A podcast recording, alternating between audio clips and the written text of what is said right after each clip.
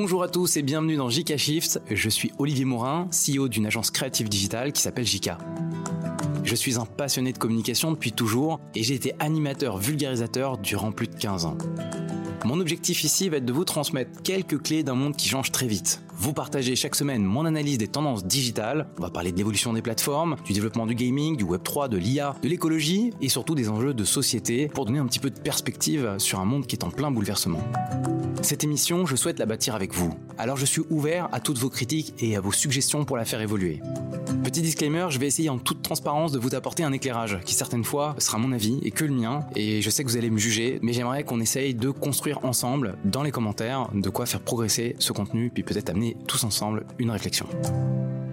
Le GP Explorer 2 ou la surenchère des influenceurs.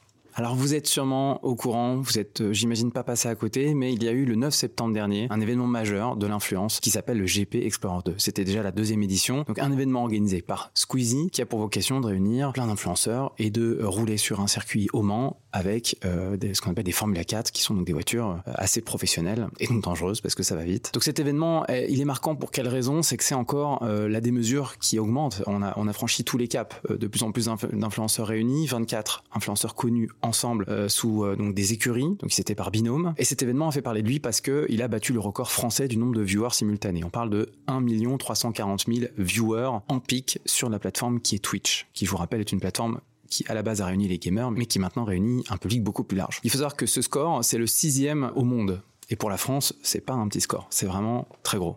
Ce que je voulais euh, finalement mettre en perspective en parlant de cet événement, c'est encore une fois ça des mesures. C'est-à-dire qu'on est dans aller toujours plus haut, toujours plus fort. Et c'est une, euh, une tendance qui est là depuis maintenant, allez, 4-5 ans peut-être maintenant. Vous avez sûrement entendu parler de MrBeast qui est aux États-Unis et le, on va dire le boss, qui est aujourd'hui euh, diffusé sur toutes les plateformes, dans tous les langages, parce que maintenant il vient même concurrencer Squeezie sur son territoire, parce que MrBeast a développé sa chaîne en français. Et c'est à chaque fois de la démesure dans l'extravagance, repousser les limites du faisable, et ça devient vraiment chaque événement devient un événement spectaculaire et c'est à l'image de ce qu'on a vécu pour le GP Explorer 2. C'est-à-dire qu'aujourd'hui, un événement qui réunit autant de monde avec autant de, donc je crois qu'il y avait 60 000 personnes dans le public et avec des enjeux économiques monstrueux. On parle d'un événement qui coûte plus de 3, 4, peut-être même 5 millions d'euros de mise en place. Les voitures coûtent cher. Il y a beaucoup de sécurité. Il y a de la diffusion. C'est 12 heures de live avec euh, toute, euh, voilà, une fabrication et une usine euh, autour pour rendre ce, cet événement attrayant. C'est beaucoup de sponsors. On parle de deux sponsors par écurie, donc avec des, des grosses marques qui sont venues s'associer à l'événement. Et donc à chaque fois, bah, c'est à la fois une opportunité pour des marques qui veulent s'installer sur des, on va dire, de, la nouveauté. Puis à la fois, bah, c'est aussi du sacrifice financier parce que c'est quand même des opérations qui coûtent, qui coûtent très cher. Voilà, mais tout ça pour dire que ça reste une opération extrêmement bien ficelée pour un influenceur comme Squeezie qui a trouvé la bonne trajectoire, la bonne tendance, celle d'être le fondateur d'un nouveau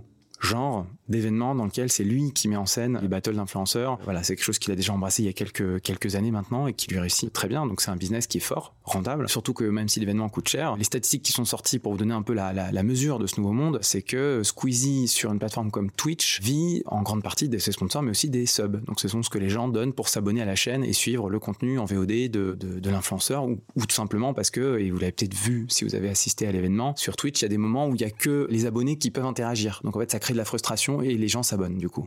Les abonnements, on parle d'un abonnement qui coûte entre 4 et 7 euros par personne. Et un événement comme celui-ci a permis à Squeezie de gagner 22 000 subs. C'est énorme. Parce que ça veut dire qu'à minima, c'est, allez, s'il touche ne serait-ce que la moitié de ce qui est payé, c'est à peu près 45, 50 000 euros par mois qui vont tomber en plus dans les revenus de, de Squeezie. Donc ça devient un événement qui, sur le long terme, est, est extrêmement intéressant pour Squeezie. Parce qu'en fait, ça lui coûte très cher à la mise en route. Mais si en plus il arrive à bien le financer avec des sponsors, en fait, c'est très intéressant pour lui à la fin. Donc tout ça pour dire que c'est un monde qui est en plein euh, boom. Alors attendez-vous à ce que ce soit dans les années à venir encore de plus en plus fou. Vous avez peut-être vu que l'année dernière, il y a un événement sur le foot qui a eu lieu. Amine, un autre influenceur, avait lui le record du coup euh, sur, sur Twitch parce qu'il a fait jouer 22 euh, influenceurs sur un terrain de foot. Et c'est ça aussi qui est intéressant, le parallèle, c'est que on voit bien que maintenant les influenceurs sont obligés de se servir de entre guillemets de l'ancien monde qui n'est pas digital pour montrer tout ce qu'ils sont capables de faire. Donc le sport est un super véhicule pour ça. il y aura peut-être encore d'autres choses à venir. Je terminerai peut-être avec un peu de nuance sur la démesure qui a quelque chose d'intéressant pour les marques et pour le fait que ça, renouvelle le genre. C'est juste que derrière, ça met en, face une, sorte de vitesse incontrôlée qui peut peut-être amener à certains dangers. J'ai l'exemple de McFly et Carlito qui ont fait un, burn-out et qui reviennent maintenant avec une autre formule, à voir si ça marchera. Je pense à ce que Inoxtag met en place avec son projet d'aller gravir l'Everest. Ça aussi, on parle d'une démesure, ça peut être aussi un danger. Voilà, donc il y a aujourd'hui un peu de perspective à prendre et de recul à prendre. Et en même temps, nous en tant qu'agence ou vous, si vous écoutez en tant que marque, bah, il y a une responsabilité à s'associer à certaines de ces initiatives qui sont des belles opportunités, et puis à faire attention à ce que la démesure n'aille pas trop loin non plus. Quel avenir peut-on imaginer pour X, anciennement appelé Twitter? Hey, Alors là, je voulais juste mettre un petit peu en perspective euh, toutes les infos euh, que j'ai pu glaner sur Internet et qui font que tout le monde se méfie et observe patiemment ce qui se passe sur X, avec un peu de tension quand même, je pense qu'on peut le dire, et rappeler quelques euh, fondations. Donc Twitter, je vous rappelle que c'est né en, en 2006 et que 16 ans après, Elon Musk décide de le racheter. On est en octobre dernier, en 2022 c'est que en avril 2023 que euh, Elon Musk décide de, vraiment enlever le nom de Twitter et de faire passer la société sous la société X Corp, qui est vraiment la maison mère des projets d'Elon Musk. On retrouve euh, la Tesla Factory, euh, Tesla Loop, enfin tous les projets qui tiennent cher à Monsieur Musk. Il y a aussi une lubie que vous avez sûrement entendue de la part d'Elon Musk sur le fait que tout s'appelle X chez lui, euh, SpaceX, Tesla X, mais aussi un de ses fils, son prénom commence par X. J'ai déjà oublié la, suite tellement c'est compliqué à prononcer. Et donc le, projet fou de, d'Elon Musk, et qui a été d'ailleurs affirmé avant même que le changement de nom s'opère, c'était de vouloir faire l'équivalent d'un WeChat. Donc WeChat, c'est ce qui en, Chine ou sur en tout cas le marché asiatique est une application à tout faire, dans laquelle vous retrouvez vraiment le B à bas de votre quotidien, à la fois votre passe Navigo, donc votre passe de transport, à votre trajet en VTC qui peut être commandé dessus, au fait de payer vos impôts, enfin tout, tout est en fait embarqué dans la même application. Et donc la vision du monde d'Elon Musk, c'est de créer ce concurrent-là finalement à WeChat. Bon, c'est pas simple et ça demande des révolutions qui sont majeures et c'est pour ça qu'en ce moment tout le monde tremble un petit peu face au changement et à la démesure. Tout ça entraîne aussi des pertes importantes hein, d'un premier public qui s'était affilié à Twitter et qui se retrouve peut-être moins dans la nouvelle formule. On parle en ce moment de pertes qui sont quand même abyssales, mais aussi parce que Twitter n'a jamais réussi à trouver son, modèle financier. Donc on parle de 4 à 20 milliards de dollars de, de pertes pour la marque en ce moment même. Donc il y a beaucoup de choses qui changent avec une nouvelle directrice générale qui arrive et qui a pour objectif vraiment de, de faire en sorte que Twitter, enfin X du coup, plus Twitter, puisse diffuser non pas que des textes mais aussi beaucoup plus d'audio, de vidéos et plus euh, d'utiliser la messagerie alors qu'aujourd'hui elle est, totalement euh, sous-exploitée. de mettre en place des services bancaires, de volonté vraiment de faire du business. Donc la grande question ça va être comment les utilisateurs vont s'y retrouver et comment les marques ou les agences vont aussi s'en servir. Là-dessus, euh, ce qui est important d'avoir en tête, c'est que typiquement dans les changements d'algorithme, nous qui suivons ça de très près euh, chez JK, on, a, il y a à peu près 1300 paramètres qui ont changé sur l'algorithme. C'est énorme pour euh, derrière toute les, la gestion du tracking et du suivi. c'est une vraie métamorphose qui est en train de se passer, sans parler du fait que certains outils sont maintenant devenus payants et changent totalement la façon d'appréhender la lecture de la donnée